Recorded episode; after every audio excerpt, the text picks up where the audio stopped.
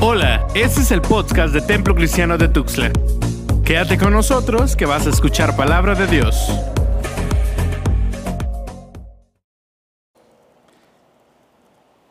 Es un honor poder poder predicar, predicar esta mañana y compartir el mensaje que Dios tiene. Voy a seguir la línea del pastor Freddy en, con respecto a el pastor, para los que no estén conscientes, el pastor ha estado predicando acerca de los pactos y voy a estar ahí en Éxodo 20 por si quieren tener sus Biblias abiertas. Realmente eh, a veces no somos tan conscientes de esto, pero de muchas formas y de muchas maneras cada día tenemos la oportunidad de crear mundos diferentes. Todo el tiempo nosotros estamos de alguna manera creando un mundo, una realidad. Cuando nos detenemos para platicar con una persona, estamos creando un mundo nuevo para esa persona. Cuando nos detenemos para enseñarle a un hijo, estamos creando un nuevo mundo para este, este hijo.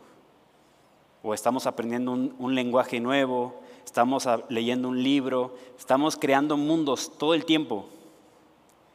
Y, de verdad esta idea de, de crear pues significa que estamos convirtiendo nuestra realidad, que estamos haciendo, incorporando nuevos elementos, nuevas cosas, nuevos materiales, nuevas formas de manejar nuestro dinero, nuevas formas de ser creativo, nuevos, nuevos espacios. Incluso estos mundos que se van creando, pues de repente llega un momento donde hemos empezado varias cosas, hemos construido varias cosas que llega un momento donde nos llega una invitación de ir a un lugar, de dar clases, de hacer un examen, porque estamos creando mundos. Por ejemplo, una hermana estudió, de la primera estudió una maestría en agua, en el manejo del agua. Y creo que en Chiapas solo dos personas habían estudiado esa maestría a nivel nacional. Y pues ella nunca pensó que al estudiar la maestría inmediatamente le iba a crear un mundo nuevo. Así que la estudió y al poco tiempo después de terminar la maestría la llamaron para que fuera directora del Instituto Estatal del Agua aquí en Chiapas. Creó un nuevo mundo y eso creó otro espacio para ella, para su carrera, para su familia.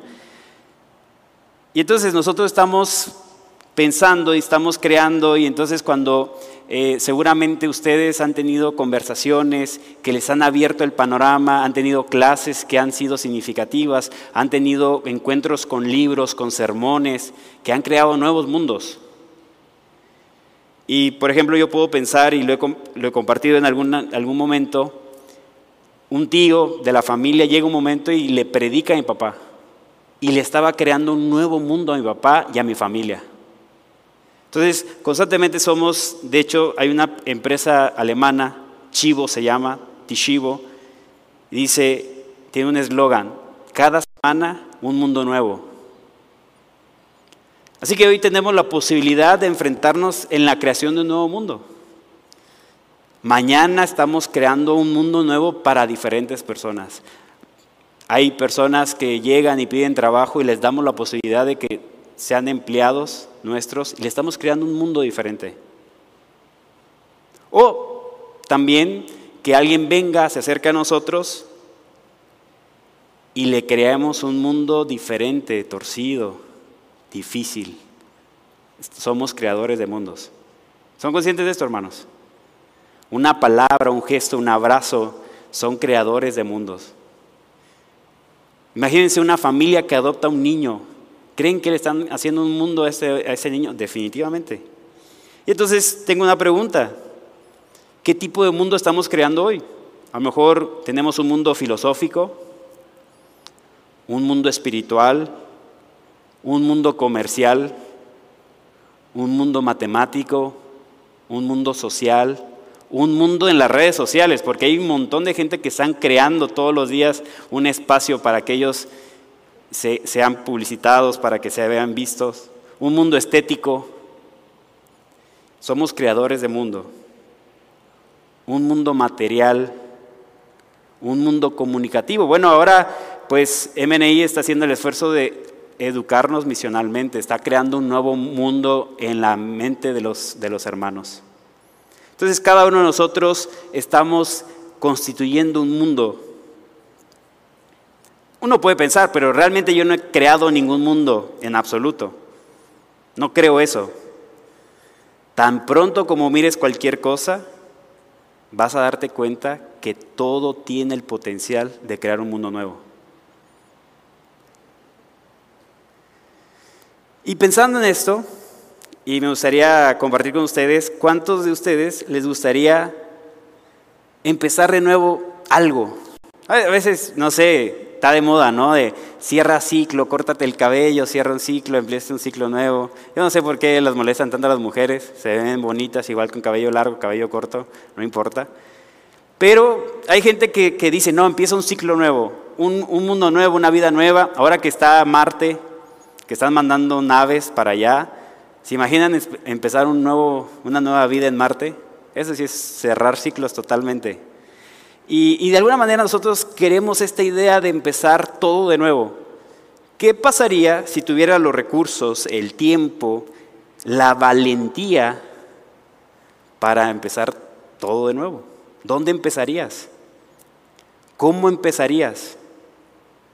¿Qué tipo de mundo fabricarías a partir de esa nueva oportunidad?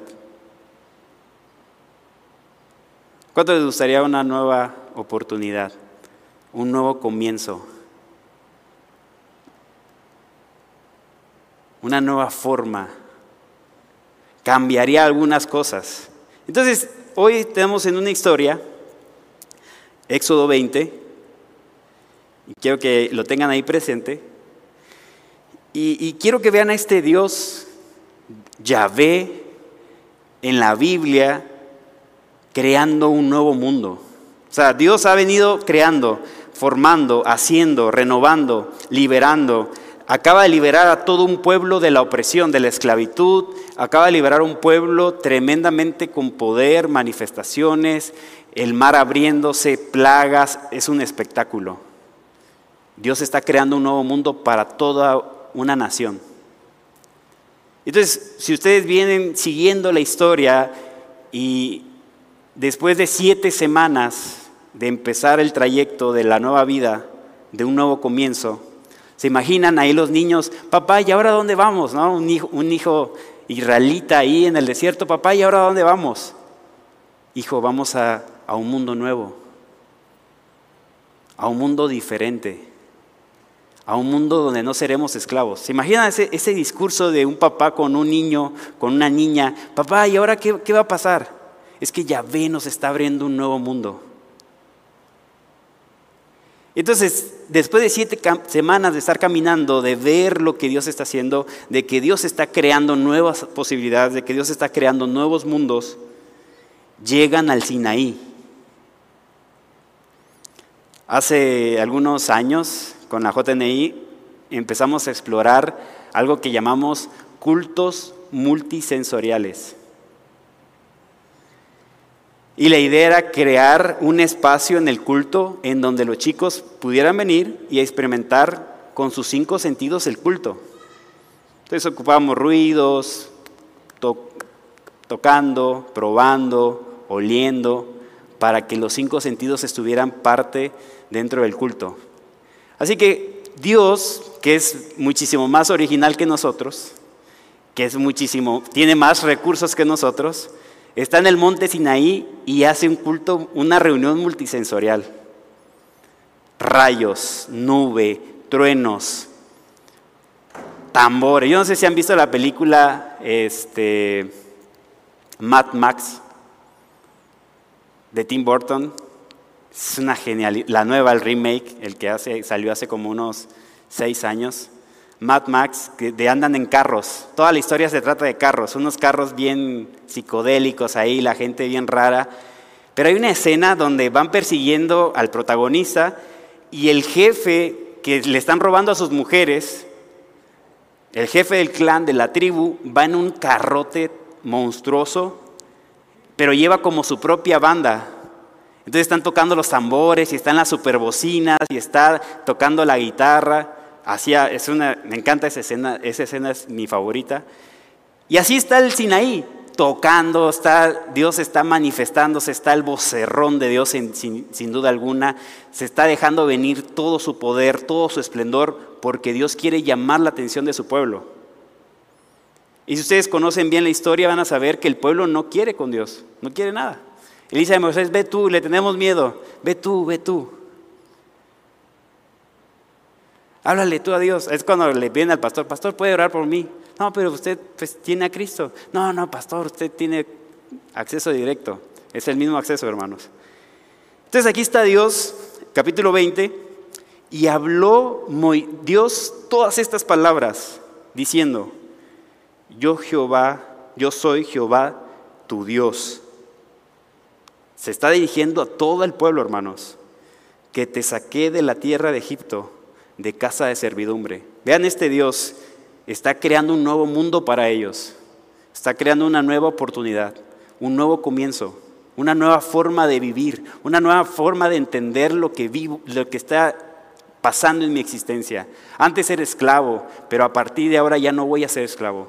Entonces Dios está creando esta nueva idea, este nuevo concepto, esta nueva forma de vida. Y entonces les da este decálogo, que así le conocemos, estos diez mandamientos, y le dice, no tendrás dioses ajenos delante de mí. Entonces tenemos esta, esta idea, este concepto de que, y, muchas veces podemos interpretar este versículo como, como que a Dios no le gusta la competencia, como que Dios es un Dios que de verdad no soporta que adores a alguien más.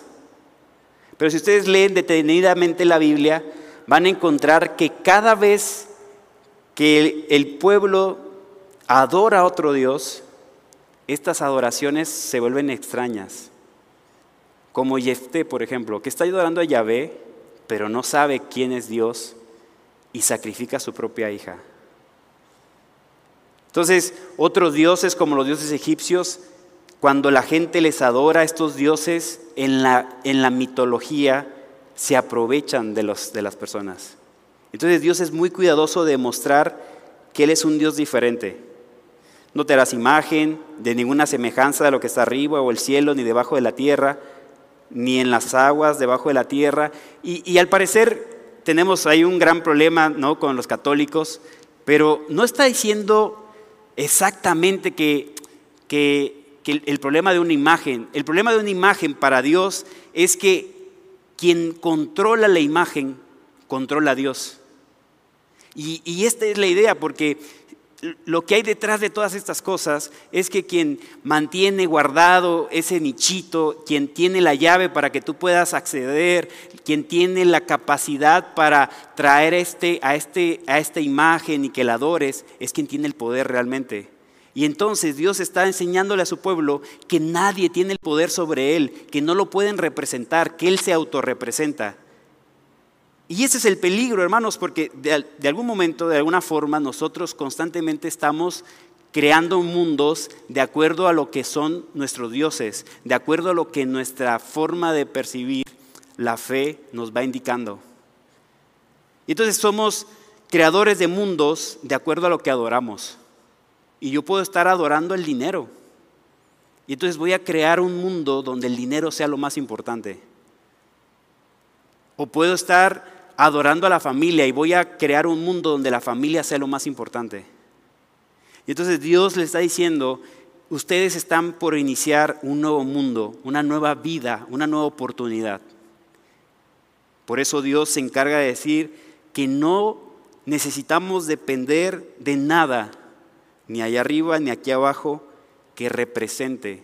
Y también, y esto lo aprendí de, de Naum Sarna, es un autor que está hablando de Éxodo, y él dice esto, judío, británico, inglés, ah, son sus nacionalidades estadounidense también, y él estaba diciendo esto, que realmente también esta ley que está diciendo eh, Dios es porque muchas veces los emperadores, los faraones egipcios, ocupaban los nombres de dioses para apoderarse de tierras. Entonces llegaban y decían, Ra me pidió tu parcela, Así que ahora es de Ra y la vamos a ocupar para adorar al Dios Ra.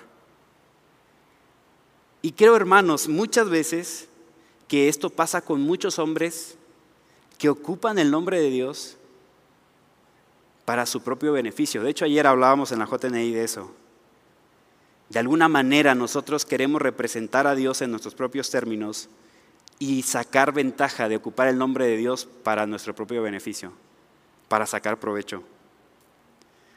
Ahora, estamos en un texto que todo el mundo conoce, pero que muchas veces realmente no logramos conectarnos a lo que quiere decir este texto.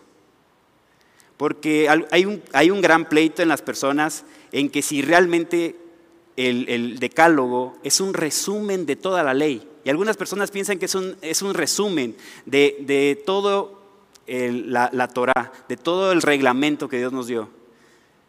Pero si ustedes se dan cuenta, hay cosas que cómo se podrían legislar. Por ejemplo, ¿Quién me podría demandar por no honrar a mis padres? Porque es, un, es uno de los mandamientos que hay acá.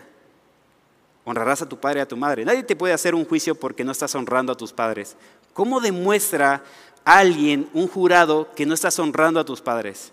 ¿Y por qué te pueden meter a la cárcel por eso? Entonces, este decálogo, estas leyes, no son las leyes que nosotros pensamos que son.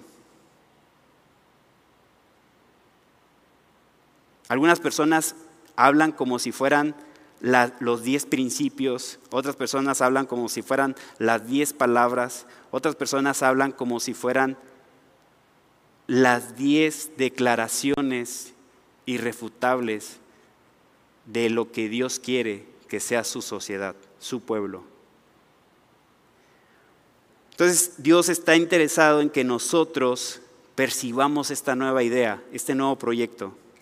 Ahora, Dios está interesado en esta, en esta nueva oportunidad y, hay un autor, N.T. Bright, que tiene un libro que se llama La Nueva Creación. Y N.T. Bright va a estar buscando pasajes desde Génesis, Éxodo, y los va a llevar hasta Apocalipsis para demostrar que el propósito de Dios es crear un nuevo tipo de humanidad, una humanidad con los valores del reino. Y el primer proyecto que Dios tiene es Adán, pero Adán falla, peca, se corrompe y entonces viene el pecado y crea un caos, destruye. Y toda la armonía que había, que Dios había creado después de, del caos que había anteriormente en Génesis, si ustedes leen Génesis, dice que todo estaba vacío, que todo estaba en caos. Y entonces vino Dios, creó y del caos pasa al orden, pasa a la armonía. Y ahora sigue, viene Adán y le entrega un mundo, lo pone en un mundo, en una realidad, en un espacio donde todo está en armonía, donde todo hay, está en shalom, en donde todo está en integralidad. No hace falta nada. Adán y Eva disfrutan de todo. Un clima perfecto, pueden estar desnudos, no tienen frío, no tienen calor. Pero el pecado entra y destruye esa armonía. Y esa armonía se ve inmediatamente en dos hermanos que uno mata al otro. Y ahora el pecado que empezó con allá con un papá hace una tempestad. Y sigue la historia y ustedes van a descubrir que después la maldad se acrecienta entre el ser humano, el pastor predicaba de eso también, y ahora viene el diluvio con Noé. Y Dios, por medio de Noé, que si ustedes analizan el lenguaje, van a descubrir que Dios está creando una nueva humanidad por medio de Noé, un nuevo tipo de ser humano. Pero no le bastó a Noé, entonces Dios dice, prometo nunca más destruir la tierra, y entonces Dios busca otros métodos y levanta a Abraham. Y entonces Abraham va a representar una nueva forma de vida, un nuevo hombre, una nueva humanidad, porque Dios quiere que el mundo sea lo que Él pensó, lo que Él diseñó, que seamos los hombres y las mujeres que Dios pensó desde el principio de la creación del mundo. Y entonces, como siguió trabajando y ahora el pueblo de, su pueblo está prisionero, levanta a Moisés. Y si ustedes analizan la historia de Moisés en Éxodo, todo el lenguaje, el arca, porque es un arca donde ponen a Noé, ah, perdón, a Moisés, es un arca donde ponen a Moisés, es la misma arca que donde está Noé. Es el mismo lenguaje. Y entonces ahora Dios está levantando a Moisés, a otro líder, a otra persona, para crear una nueva humanidad. Así que todo está listo, Dios ya vino trabajando, vino creando, vino renovando, vino levantando, vino haciendo, vino convenciendo, vino manifestándose, le revela a Moisés quién es Él, lo pone en un lugar santo, le revela su nombre, yo soy el que soy, yo soy el Dios de generaciones, yo soy el Dios que seré. Mi nombre será conocido de generación en generación. Así está, Moisés descubre este Yahvé y ahora Moisés lleva al pueblo al Sinaí y aquí se le está revelando Dios y el proyecto de Dios a todo el pueblo. Y le revela estas leyes. Y le dice, ustedes son mi proyecto. Ustedes son mi sueño. Ustedes son mi esperanza. Y les da el decálogo. Así que ah, Dios está penetrando la conciencia de ellos. Y no es una ley que, que, restrinja, no es una ley para amargarle la vida, es una ley para sacar el caos, para que el pueblo nunca vuelva a caer en caos y en, destrucción. Porque el hombre, el ser humano constantemente está provocando sus propios caos. Miren hermanos, el pecado es como un viento, como un aire chiquito, que una vez que se introduce en el corazón, en la vida de una persona, va a terminar tarde o temprano en una tempestad.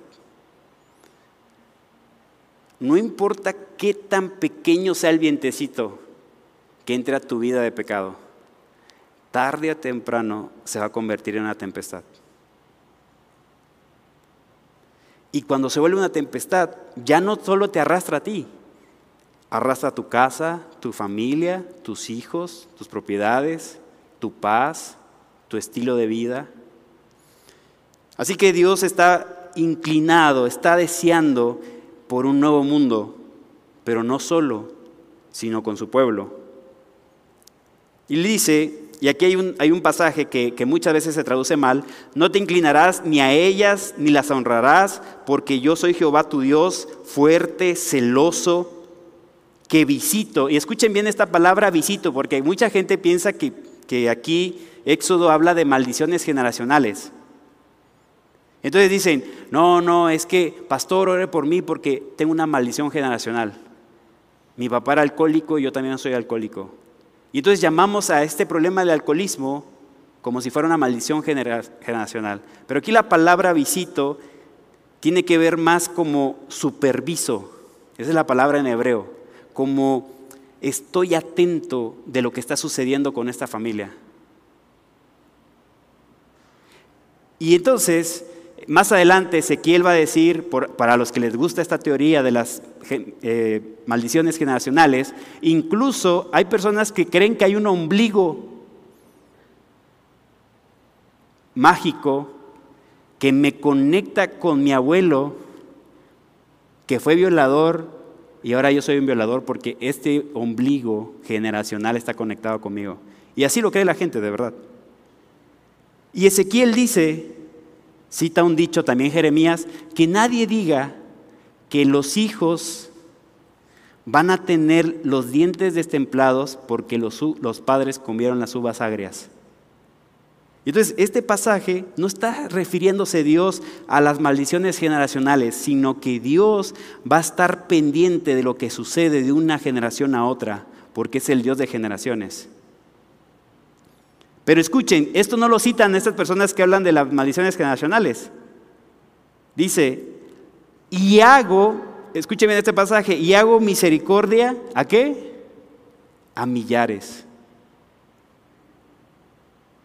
A los que me aman y guardan mis mandamientos. Entonces, ¿cómo podemos interpretar estos mandamientos para nosotros? ¿Cómo podemos aplicarlos a nuestras vidas? ¿Qué significan? ¿Por qué Dios los reveló? ¿Por qué Dios los puso? Versículo 2 dice, no tomarás el nombre de Dios en vano, acabamos de hablar de eso, porque no dará por inocente Jehová el que tomare su nombre en vano. Hay personas que se aprovechan del nombre de Dios, hay personas que en el nombre de la fe abusan, hay personas que en el nombre de la fe quieren sacar ventaja. Y acabamos de leer Juan capítulo 2, donde Jesús llega al templo y con un látigo corre a la gente porque se están aprovechando de la fe, porque están ocupando el nombre de, de, Dios, la gente que viene con el corazón sincero a buscar una relación con Dios, la gente que viene porque necesita ser restaurada, se encuentra con hermanos, con hermanas que se están aprovechando de la fe. Y Dios dice que no debemos tomar el nombre de Dios en vano. Yo he escuchado a chicos que vienen, bueno, no en esta iglesia, no en esta iglesia, que van a las iglesias a buscar novia. Y lo hacen con una alevosía y ventaja. Jehová no, toma, eh, que, eh, no dejará por inocente a quien tome el nombre de Jehová en vano. Eh, eh, Sarna, quien está desarrollando este concepto, que está en el pleito de Éxodo, algunas personas en las últimas décadas han, pensado y han demostrado que hay otros pueblos que crearon sus propios conjuntos de leyes, como el, como el Éxodo, como el Decálogo. Algunos de ellos es el Código Amurabi, algunos de ellos son las, las declaraciones de los egipcios que tienen códigos muy parecidos. Y entonces algunas personas dicen, no, no, no, Éxodo es una copia, el decálogo, la ley es una copia de estos documentos. Y Nahum Sarna me gusta porque demuestra cómo a pesar de que es cierto hay una dependencia, se llama extratextualidad, es el concepto que se maneja, entonces, a pesar de que esas personas están ocupando estos otros documentos para hacer el éxodo,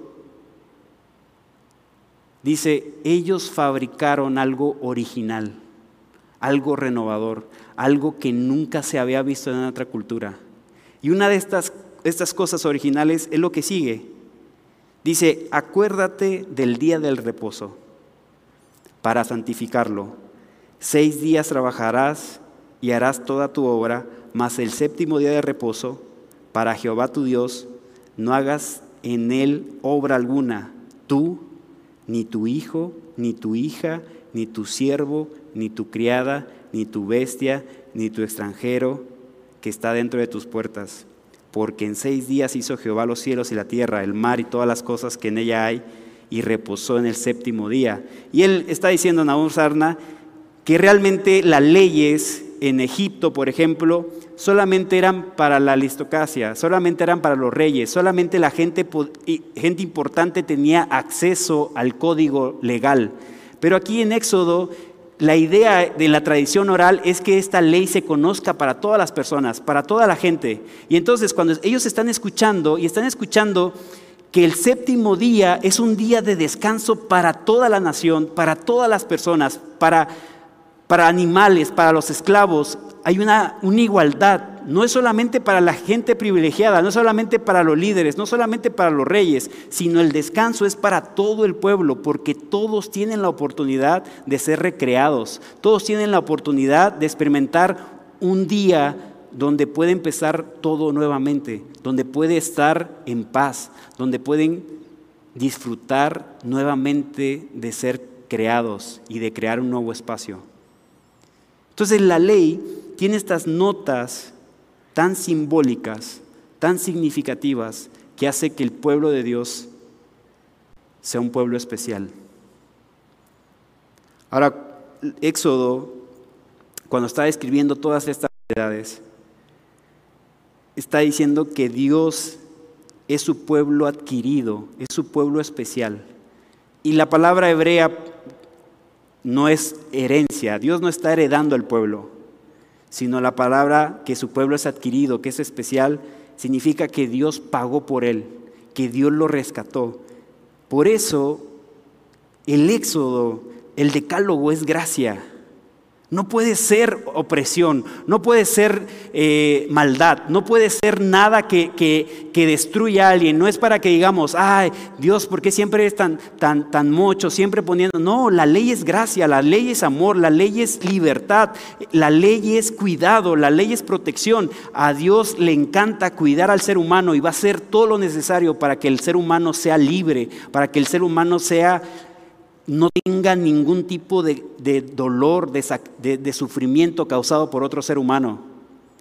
Por eso dice Génesis que no puedes matar a otro hombre porque está creado a la imagen de Dios. Escuchen, Génesis capítulo 9 dice, no mates a ningún hombre porque son creados a mi imagen. Y lo está diciendo Génesis después del pecado, después de Adán y Eva. Significa que todo mundo tiene la imagen de Dios, no importa lo que seas. No importa cómo te comportes, no importa qué fe tengas, no importa si creas a un Dios o no, tienes la imagen de Dios. Y eso te da dignidad. Si es Luis en su libro El príncipe Caspian, él dice, tanto el príncipe más importante del reino como el, el peor mendigo, los dos son, tienen la imagen de Aslan, la imagen de Dios en ellos. Así que Dios está proveyendo estas leyes, está proveyendo todas estas cosas para liberar, para hacer un nuevo proyecto, para hacer una nueva tierra, para hacer un nuevo lugar. Por eso dice Deuteronomio 30, escoge la vida y no la muerte. ¿Qué pasaría, hermanos, si de verdad nosotros empezáramos a creer lo que Dios quiere hacer. Y estos textos los apropiáramos en nuestro corazón, los creyéramos de tal manera y digamos, Señor, yo quiero, yo quiero hacer este nuevo proyecto, yo quiero invertir mi vida para que esto sea una realidad, yo quiero que esto de la ley sea una realidad en mi familia. Me acuerdo, yo estaba adolescente, yo creo que tenía más chico que mi sobrino, seguramente tenía unos 16, más o menos su edad un poquito más, no sé, nada me acuerdo, 15, 16 años, fuimos al súper, al Chedraui Oriente, veíamos por allá. Y fuimos a hacer el súper con mi mamá, mi papá, mi papá se quedó en la camioneta y yo bajé con mi mamá. Eh, siempre me, me ha gustado ir al súper, es terapéutico. Uno está dando vueltas ahí en el pasillo, viendo cosas que no puede comprar, probando otro poco de cosas. Y estaba comprando mi mamá y en ese tiempo fumaba, fumaba bastante. Entonces salieron de los encendedores que son para la cocina, que son como pistolita, en chiquito. Y para un fumador un encendedor es muy importante. Yo quería el encendedor, pero no quería pagar por él. Así que agarré, agarré el encendedor, lo saqué de, de las cajas porque ahí los ponían y empecé a caminar, lo saqué, me lo guardé y escondí la envoltura. Me estaba robando un encendedor. Y entonces, ah, yo bien, nadie me vio, todo tranquilo, todo bueno, todo bonito.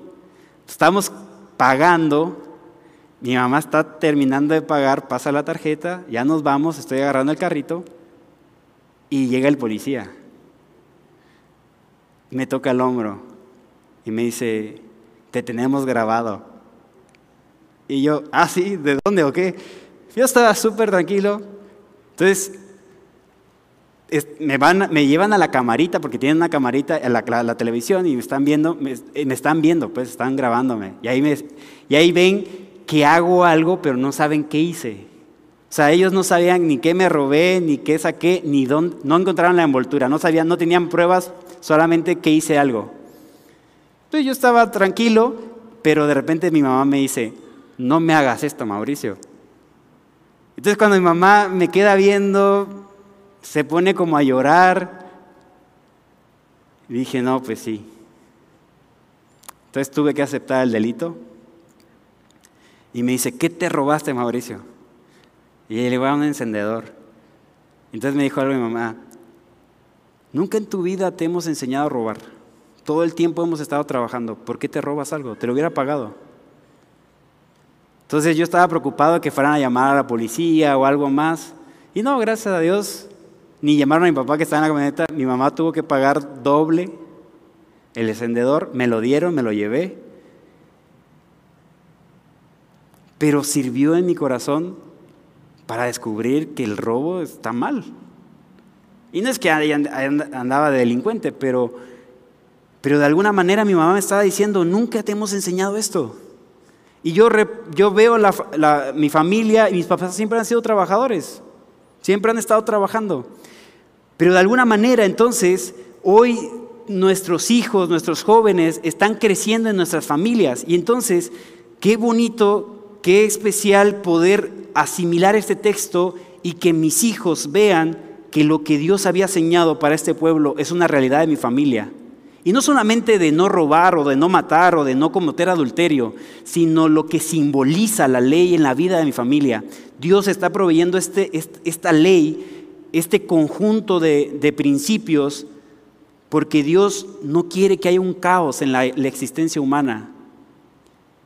Y entonces, por ejemplo, ¿cómo me pueden meter a la cárcel por codiciar la casa de mi, de mi hermano? O a la mujer de mi, de mi hermano. ¿Cómo me pueden meter a la cárcel? No me pueden meter a la cárcel por codiciar. Pero ¿por qué Dios la pone como una, una, ley? ¿Por qué lo pone como un mandamiento? Yo estaba pensando en esto y estaba reflexionando de que algún momento llegas y empiezas a desear a otra persona, que no es tu esposa, que no es su pareja, y entonces te empieza a amargar el corazón porque empiezas a comparar. Empiezas a descubrir que, la, mujer de tu vecino es mejor, que el esposo de tu, de tu vecina es, es más amable, y te empieza a amargar el corazón y empieza a insertar un elemento extraño, no es el mío, un elemento extraño en tu familia. Y entonces esto va evolucionando hasta que llega un momento en donde la familia se vuelve algo caótico. Y entonces se levantan hijos sin padres. Ayer platicábamos con un amigo sobre que una persona está en la cárcel por robar. 20 años le dieron. Y yo pensaba, pues, ok, ¿cuánto se robó tanto? Pero 20 años por tanto dinero, que no es mucho realmente. Sus hijos van a crecer sin papá primero. Segundo, sus hijos, su mamá va a estar buscando dinero para pagar lo que necesita su esposo en la cárcel. Tercero, la mamá, como no tiene tiempo para cuidar a sus hijos, va a descuidar a sus hijos. Y entonces sus hijos van a empezar a, criarse en la calle en la, calle donde la ley del más fuerte, en la calle donde le van a enseñar no solamente a robarse un encendedor, sino le van a enseñar a robarse otras cosas. En donde poco a poco va a ir robando con arma, luego va a matar. Y tarde o temprano va a repetir a lo mejor el mismo patrón. O a lo mejor a su hija, que criada sola, va, va a sufrir, va a ser víctima de violación. Y entonces estaba pensando todo lo que un poco de pecado va provocando un caos y más caos y más caos y más caos. A veces nosotros deseamos mucho la paz, deseamos que nos vaya bien, deseamos desear ah, crear un nuevo mundo, pero nunca lo consideramos bajo la obediencia de Dios, dejando que, porque algunas personas consideran este, este pasaje como sabiduría. Es sabiduría, hermano, realmente. Porque uno anda libre, no, no, no anda uno preocupado si hoy me van a agarrar, si hoy va a ser el día donde todo se va a venir abajo. Yo siempre le digo a los hermanos ¿no? y a los chicos, pues el infiel quiere ser descubierto en algún momento, porque imagínense una vida de infidelidad, 10 años siendo infiel, guardando mensajes, escondiendo los tickets, cuidando sus huellas, mi vecina, yo sospecho, no le he preguntado. Yo sospecho. Yo soy esos chismosos, me, me, me para ver qué hay, ¿no? Mi vecina, pues supongo que tiene su sugar daddy. No le he preguntado. Pero ese hombre llega cuatro veces a la semana. Tiene dos horarios, en la mañana y en la noche. No, yo soy de esos vecinos chismosos. Si quiere vivir al lado de mi casa, usted diga y le, le, paso el número. Pero no duerme ahí. Entonces me hace sacar mis propias conjeturas. Y entonces digo, pobre la vida de este hombre si, si engaña a su esposa, que lo más seguro. Y entonces, un poco de viento, un poco de pecado va destruyendo nuestra existencia, hermanos. Entonces, tenemos la oportunidad de crear nuevos mundos, nuevas realidades. Entonces, cuando yo le estoy enseñando a mi hijo a no robar, a trabajar, a ser fiel, a considerar a Dios como nuestro Señor, a, tener temor a Dios, es lo mejor que le puedes enseñar a tu hijo, a, a, temer a Dios, a temer a Yahvé. Miren, todos nuestros hijos que están en Novanza están aprendiendo cosas que muchos niños allá afuera no están aprendiendo. Están aprendiendo a ir a campamento, están aprendiendo la palabra de Dios, están aprendiendo un montón de cosas. Nuestros jóvenes están teniendo experiencias que otros niños no tienen. Porque lo que hace la palabra de Dios en las vidas de las personas crea nuevas posibilidades. Y así como este tío llegó a la vida de mi papá y le predicó el Evangelio, le está dando la oportunidad de una nueva vida, de un nuevo comienzo. Hoy estoy predicando por esa decisión. Por la decisión de mi papá también de decir un día, yo quiero un mundo nuevo, una realidad nueva. Las leyes no son para amargarle la existencia a las personas. Dice N.T. Bright que la ley es lo que hay en las carreteras, es el marco de seguridad, lo que hay en las carreteras. Ya ven que están las guarniciones, los fantasmitas, los letreros, los vibradores, los topes. Bueno, ¿por qué SCT invierte dinero para poner todas estas cosas? No, no porque le sobre, invierte dinero porque de vez en cuando un loco en exceso de velocidad, alguien que se queda dormido, algún drogado, se sale del carril y le da la casualidad, la buena suerte, la mala suerte de chocar contra un autobús de pasajeros donde se mueren 40, 50 personas y le cambia la vida a 50 familias. Y entonces SCT sabe que si un trailero choca contra uno de esos autobuses va a haber un problema social. Entonces SCT tiene que invertir en sus carreteras para que sean seguras. ¿Estamos de acuerdo? ¿Por qué creen que hicieron eh, la rampa de, de reducción de velocidad en la Pochota? Pues porque el pueblo ya se estaba poniendo nervioso de que cada semana había trailers que se quedaban sin frenos. Esa es la ley, hermanos. Dios dice, la gente anda muy loca. La gente anda muy lastimándose. Necesito proteger a mi creación. Y Dios crea las leyes. Y Dios crea los mandamientos. Y Dios provee el decálogo. Porque una familia que es educada con un padre que le dijo, hijo, nosotros no nacimos para matar Hijo, nosotros no nacimos para cometer adulterio. Hijo, nosotros no nacimos para robar. Hijo, no nacimos para hablar mal de la otra persona. No nacimos para robar, para aventajarnos, para sacar ventaja. Venimos para amar. Venimos para hacer bien. Somos gente que busca la honestidad.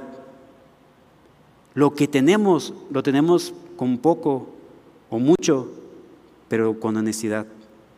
Y esos hijos, esa familia, lo más seguro es que tengan menos problemas.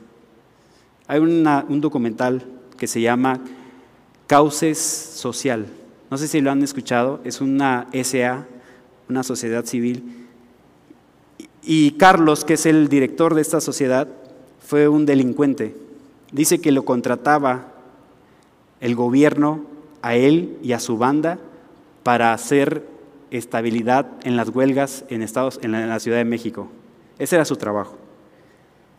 Y él cuenta en ese documental que está en HBO, si ustedes quieren ver, Causa Social, él cuenta cómo se forma un delincuente. Y, dan, en, ese, en ese documental dan testimonios de todas las personas y todas se caracterizan por algo. No había familia. No hubo educación, no hubo formación, no hubo esperanza para ellos. Y yo quiero terminar con esto. Yo doy gracias a Dios porque ustedes están aquí. Y Dios tiene la capacidad de crear un nuevo mundo con ustedes. Dios tiene la posibilidad de crear por medio de su nueva familia, una familia de acuerdo a los valores de Dios, una realidad totalmente diferente para sus hijos, para sus hijas, para sus nietos. Esa es la esperanza de Dios. No esperen a la nueva tierra y al nuevo cielo. Por eso capítulo 19 de Éxodo dice, yo quiero hacer de ustedes un reino de sacerdotes. Y un reino de sacerdotes no significa que todos tienen que ser pastores. Un reino de sacerdotes significa que todos te conectan con Dios. Un reino de sacerdotes significa que todos representan lo que Dios representa aquí en la tierra.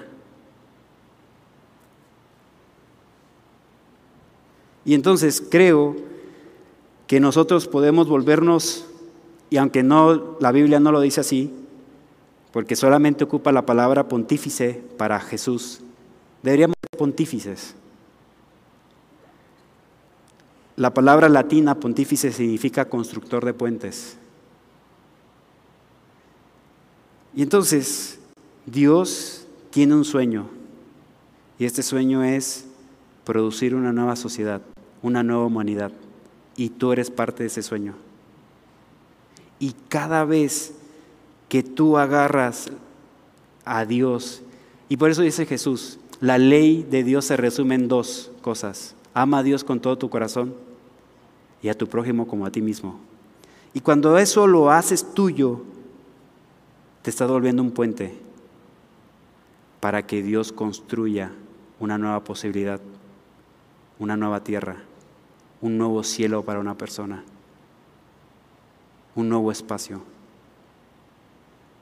Ese es el desafío del Éxodo. El, viernes Sinaí contaba su experiencia de cómo le está enseñando a su hija a orar por la iglesia perseguida. me encantó el testimonio. Y dije, lo voy a, lo voy a agarrar, como dice Samuel, su esposo, lo arrebato para mí. Porque dije, su hija está aprendiendo lo que significa la persecución de una iglesia. Y lo va a llevar en su corazón. Y a lo mejor un día Dios lo ocupa eso para que ella sea misionera. Y a lo mejor dentro de sus misiones se encuentre una mujer esclava sexual y con su plática, con sus visitas, le haga ser consciente que esa no es la voluntad de Dios. Y cuando esa mujer sea consciente que no es la voluntad de Dios que sea prostituta, que ese no es lo que Dios quiere para ella, a lo mejor esta mujer va a tener una hija que va a crecer libre, que va a ser amada, que va a tener la oportunidad de tener una nueva familia porque hoy Sinaí está creando un nuevo futuro para su, hija y con ello un nuevo futuro para muchas otras personas. Esto es Éxodo, hermanos. Esto es el Sinaí. Este es el decálogo. Y ustedes están creando nuevos futuros, nuevos mundos. ¿Qué mundos están creando? No lo sé. Pero el desafío de crear un mundo como el del Sinaí, como el que Dios manifestó en Sinaí, es el desafío de esta mañana. Vamos a orar. Esto fue el podcast del Templo Cristiano de Tuxtla. Recuerda que tenemos nuevos episodios cada semana. Dios te bendiga.